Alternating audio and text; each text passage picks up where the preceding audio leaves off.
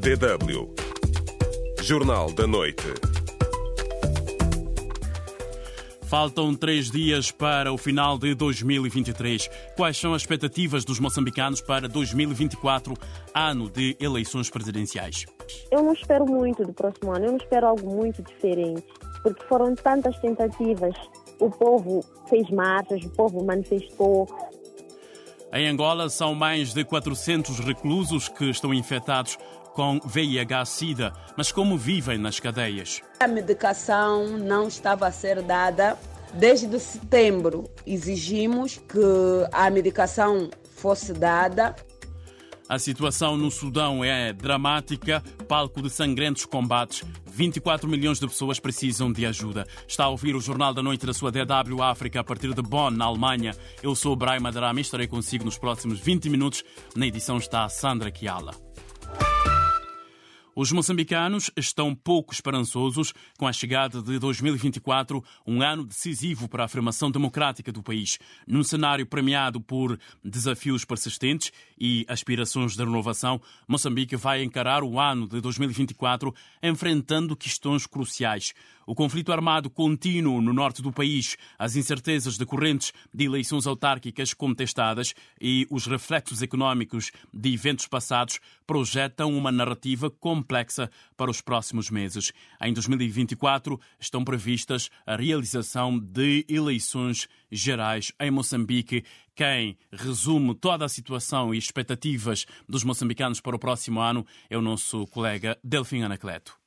Moçambique inicia o ano de 2024 com uma série de desafios significativos, sendo o conflito armado persistente no norte do país uma preocupação constante desde 2017. As autoridades locais afirmam que o grupo terrorista enfrentou baixas consideráveis, incluindo líderes proeminentes como Bonomade Machude, mas os eventos violentos continuam a assolar a região. Milo Mariano, residente em Pemba, expressa a esperança de que o extremismo violento seja erradicado no próximo ano, permitindo que as pessoas retomem as suas vidas sem o medo constante de insurgentes. As pessoas voltaram para as suas residências e, mesmo assim, muitas das pessoas já não podem ir ao mato fazer lá na Machamba, onde eles tinham a Machamba deles, já não podem ir lá, por medo exatamente de acontecer de novo o que aconteceu, que estão a encontrar-se com os insurgentes. Por outro lado, Jorge Gulambondo, líder estudantil em TET, destaca a importância de a sociedade e partidos políticos evitarem conflitos para não proporcionar oportunidades aos terroristas expandirem sua presença para outras províncias. Temos o problema, por exemplo, de Cabo Delgado, o problema do terrorismo e se entre nós começarmos a lutar, entre nós moçambicanos, entre os partidos começarem a lutar novamente, como aconteceu em anos, então nós vamos dar campo aos terroristas para adentrarem mais para as outras províncias. Um comandante do exército moçambicano indicou recentemente que a segurança em Cabo Delgado foi restabelecida em cerca de 90%, mas a instabilidade persistente é motivo de preocupação. No âmbito político, as eleições autárquicas realizadas em 2023 geraram controvérsias e críticas de fraude, com repetição do processo em quatro municípios. No final de 2024, vem a mãe das eleições em Moçambique. Os eleitores serão chamados a escolher o novo presidente da República, deputado da Assembleia da República e membro das Assembleias Provinciais, de onde sairão os governadores provinciais. Neide Mussani, da província de Tete, expressa ceticismo de que as eleições gerais possam trazer mudanças significativas, especialmente diante dos desafios não resolvidos das eleições autárquicas. Eu não espero muito do próximo ano, eu não espero algo muito diferente, porque foram tantas tentativas. O povo fez marchas, o povo manifestou de diversas formas, mas só que estava insatisfeito com aquilo que estava a acontecer. Mas mesmo assim, a vontade do povo não prevaleceu. Então, não acredito que para o ano que vem possamos ter muitas mudanças. Milo Mariano antevê também deterioração da transparência nas eleições gerais. Nós, como país, não conseguimos resolver as todas as irregularidades nas eleições presidenciais vão piorar. Além das questões políticas, as expectativas para 2024 incluem o retorno dos grandes investimentos no setor petrolífero pela Total Energies, que paralisou as suas operações em 2021 devido às incursões terroristas em Palma. Os moçambicanos aguardam ansiosos por mais oportunidades de emprego e desenvolvimento econômico, destacando a importância desses investimentos para a prosperidade do país. No desporto, os Mambas, seleção moçambicana de futebol, vai procurar passar pela primeira vez a fase de grupos da Taça das Nações Africanas na costa do Marfim. Delfina Cleto, DW. Obrigado, Delfim Anacleto. Hoje, no Espaço do Ouvinte, perguntamos quais são as suas expectativas para o seu país em 2024. Nicolau dos Santos diz que o seu desejo para o próximo ano é que o atual presidente de Moçambique, Filipe News, perca as eleições presidenciais para que Moçambique possa avançar. Também pode deixar o seu comentário no nosso Facebook, saiba como. Pode responder à pergunta do dia no Facebook da DW África facebook.com barra DW Português. Estamos à espera das suas reações.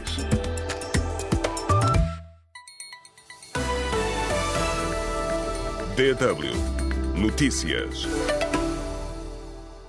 O comandante-geral da Polícia da República de Moçambique pediu desculpas pelos óbitos provocados pelas autoridades. Bernardino Rafael, falando durante um comício em Chiuri, na província de Cabo Delgado, considera que se tratou de episódios imprevisíveis e que a ambição da corporação era garantir a ordem.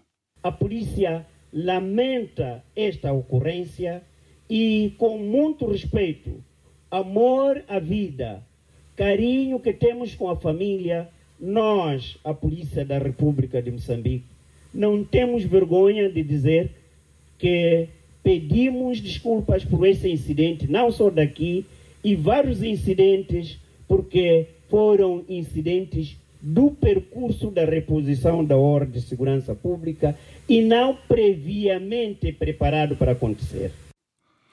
Polícia moçambicana pediu desculpas pelos óbitos provocados eh, pelas autoridades. Em causa estão episódios em operações dos agentes da Polícia moçambicana que provocaram a morte ou ferimentos de civis, queixas que foram comuns este ano, sobretudo ligadas a manifestações promovidas por alguns grupos da sociedade civil ou partidos políticos durante o período posterior às eleições autárquicas de 11 de outubro.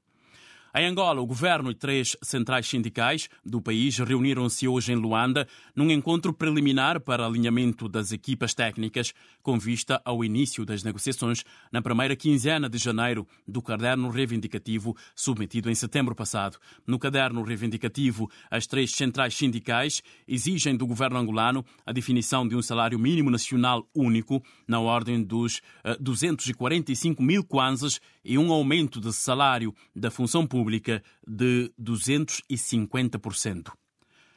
Uma funcionária do Palácio da República, Palácio Presidencial angolano, está detida por alegadamente ter colocado nas redes sociais documentos pessoais do presidente de Angola, João Lourenço, da sua esposa, filhos, netos, eh, pessoal de apoio e segurança, noticiou hoje a imprensa angolana. Em causa está uma lista de 34 individualidades alegadamente elaborada pelo protocolo da presidência, que farão parte da comitiva que supostamente acompanhará o presidente angolano João Lourenço, a sua mulher, Ana Dias Lourenço, filhos e netos, numa viagem privada às Ilhas Seychelles entre sábado, 30 de dezembro, e 9 de janeiro de 2024. Eh, é um caso polémico em Angola. O governo São Tomense garantiu hoje que o porto de São Tomé e Príncipe permanecerá na esfera jurídica do Estado, com assistência de especialistas internacionais, negando a privatização ou concessão à francesa Africa Global Logistic, eh, contestada pelos trabalhadores. DW Deutsche Welle Em Angola, há mais de 400 reclusos com VIH-Sida. As autoridades dizem que estes cidadãos têm assistência médica e medicamentosa, mas o caso de Ana da Silva Miguel, conhecida por Net Nara, que terá ficado cerca de dois meses sem antirretrovirais, levantam questionamentos. Em entrevista à DW África, o advogado de defesa diz que a saúde da influenciadora digital, atualmente a cumprir uma pena de dois anos, inspira cuidados especiais. Mais detalhes com Manuel Luamba. Os números do relator global sobre VIH-Sida, denominado Deixem as Comunidades Liderarem, revelam uma grande preocupação. Os dados do Programa Conjunto das Nações Unidas para o Combate à Doença indicam que mais de 300 mil pessoas vivem com VIH. Antônio Coelho, da Rede Angolana das Organizações de Serviços de Sida e Grandes Endemias, ANASO, diz que estes números são preocupantes. Estamos a falar de um país onde temos cerca de 34 mil jovens vivendo com VIH. Então, os dados são assustadores e acreditamos que, se não forem tomadas medidas urgentes, podemos evoluir para uma situação alarmante. Angola tem um registro anual de 15 mil novos casos e 13 mil mortes relacionadas com a doença, segundo o relatório. E quantos reclusos vivem com VIH-Sida nas cadeias angolanas? Em finais do ano passado, o secretário de Estado do Interior, José Paulino da Silva, revelou que havia mais de 400 reclusos com vírus nos estabelecimentos prisionais. Na altura, garantiu que todos recebiam assistência médica e medicamentosa, mas parece não ser bem assim. Na semana passada, a Escola de Direitos Humanos e Liderança na Comunidade lançou uma campanha denominada Vida de Net na Área Importa. Segundo os mentores da iniciativa, o objetivo é exigir que a influenciadora digital tenha acesso aos antirretrovirais, explica a ativista Laurinda Gouveia. Tivemos informações por fontes oficiais e dos familiares que a medicação não estava a ser dada desde setembro. Exigimos que a medicação fosse dada. Francisco Muteca, advogado de defesa de Ana da Silva Miguel, atualmente a cumprir uma pena de dois anos, revelou que a sua cliente, entretanto, já começou a receber os antirretrovirais. A Ana da Silva Miguel também conhecida por NET na área, já toma antirretrovirais há qualquer coisa de dois meses. Sem gravar entrevista, Menezes Cassoma, porta-voz dos serviços prisionais angolanos, disse que os reclusos com VH recebem os antirretrovirais do Ministério do Interior e do Instituto Nacional de Luta contra a SIDA. Menezes garantiu que neste momento não se registra a falta de fármacos a estes cidadãos. Francisco Muteca reitera que a saúde de NET na área inspira cuidados e apela à assistência médica urgente. É um Estado que inspira cuidado e que carece de intervenção ou assistência médica e medicamentosa urgente, dado a atual situação, quer de febres que ela tem feito, assim como de herpes que vão surgindo ao nível do seu corpo. A situação torna-se mais urgente, segundo o advogado, devido a algumas intervenções cirúrgicas com fins estéticos feitas por NET. A DW África tentou ouvir o Instituto Nacional de Luta contra a SIDA, mas sem sucesso. Net Nahara foi condenado inicialmente a seis meses de prisão efetiva por ter produzido e publicado um vídeo nas redes sociais a ofender o presidente da República, João Lourenço. Em outubro, o Tribunal de Relação subiu a pena para dois anos, depois de recurso interposto pelo Ministério Público. Manuel Luamba, DW, Luanda.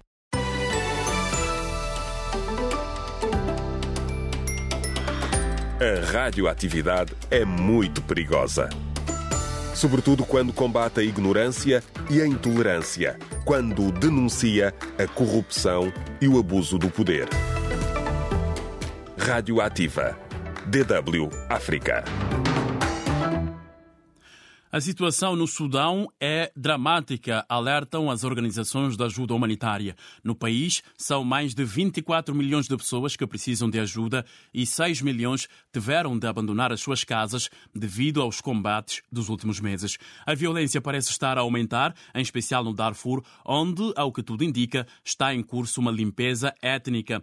Mas com o conflito no Médio Oriente e a guerra na Ucrânia, a crise no Sudão parece ter sido esquecida. A reportagem é de Hannah Ozius e foi adaptada por Madalena Sampaio.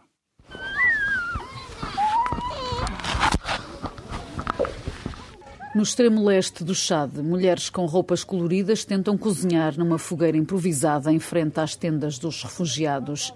Fazem parte das famílias da região de Darfur, no oeste do Sudão, que conseguiram fugir para o outro lado da fronteira em direção ao Chad. Estão vivas, mas ficaram sem nada. Eu e o meu marido temos quatro filhos. A vida é muito difícil. Aqui recebemos um saco de 10 quilos de comida todos os meses, mas isso não chega. A comida simplesmente não é suficiente. As organizações internacionais de ajuda humanitária não têm fundos para fazer face à catástrofe humanitária. Só no Chad vivem pelo menos 800 mil refugiados do Sudão diz Pierre Honorat, do Programa Alimentar Mundial.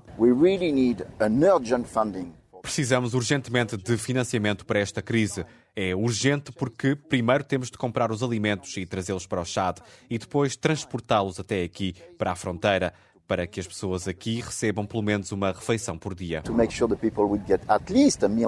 No Sudão, os dois homens mais poderosos do país estão em conflito desde abril passado. De um lado está Abdel Fattah al-Burhan, o chefe do exército e presidente do Conselho Soberano do Sudão. Do outro, o seu antigo adjunto Mohamed Hamdan Daglo, que comanda as chamadas Forças de Apoio Rápido. Os combates alastraram-se a todo o país, afetando até zonas residenciais. A situação no Sudão não podia ser pior, disse recentemente Jan Egeland, diretor do Conselho Norueguês para os Refugiados, numa entrevista à emissora alemã ARD. Entristece-me que o mundo esteja a ignorar um dos maiores desastres humanitários da nossa geração. Sim, há a guerra na Ucrânia, a crise em Gaza, mas como é que o mundo pode esquecer em apenas alguns meses que 6 milhões de pessoas tiveram de fugir daqui? As mulheres estão a ser violadas, os hospitais estão a ser bombardeados, os campos de refugiados estão a ser bombardeados. Segundo os relatos, a situação é particularmente difícil na região de Darfur, no extremo oeste do Sudão. As milícias das Forças de Apoio Rápido voltam a ser acusadas de crimes brutais contra os direitos humanos. 20 anos depois, a crise vivida no Darfur em 2003 parece estar a repetir-se, lembra Ian Negaland. And we're now doing also work in Darfur. O Darfur está atualmente a sofrer uma limpeza étnica maciça. Lembro-me que, quando trabalhei na ONU há 20 anos, o Darfur era uma questão importante. O então presidente dos Estados Unidos, George W. Bush, e o primeiro-ministro britânico, Tony Blair, estavam determinados a ajudar a população. Hoje está a acontecer novamente o mesmo em Darfur. Centenas de milhares de pessoas estão a ser deslocadas. Milhares já foram massacradas e ninguém parece ter consciência disso. E a crise parece não ter fim à vista. Até agora, todos os esforços de mediação internacional para um cessar-fogo falharam. Diz-se mesmo que algumas potências estarão a alimentar o conflito no Sudão, que é rico em matérias-primas. As milícias controlam várias minas de ouro no país. Uma civilização inteira foi destruída. 24 milhões de pessoas precisam de ajuda. Se o que está a acontecer no Sudão estivesse a acontecer noutro lugar e não em África, estaria no topo da agenda política. É a guerra mais esquecida do nosso tempo. We need help, really. Madalena Sampaio, DW. DW Notícias. O Conselho Constitucional Senegalês recebeu 93 candidaturas, das quais 23 aguardam registro para as eleições presidenciais de fevereiro de 2024, noticiou hoje o Diário Estatal Senegalês. No total, o Conselho Constitucional registrou 70 candidaturas e 23 aguardam registro. Os mandatários em causa estiveram na sede dos sete sábios antes do fim do prazo, referiu o jornal.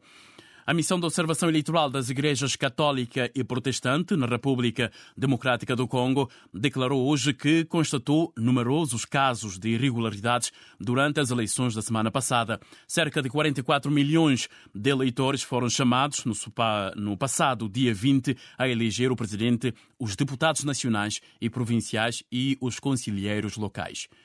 O exército israelita informou hoje que durante a sua operação militar em Gaza apreendeu meio milhão de documentos em papel e mais de 65 milhões de ficheiros digitais do grupo islamita Hamas.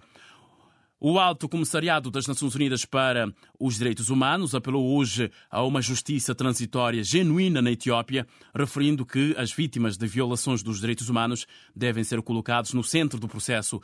Um acordo de paz selado em novembro de 2022 pós fim a dois anos de guerra, mas a violência, especialmente a violência sexual, continuou desde então.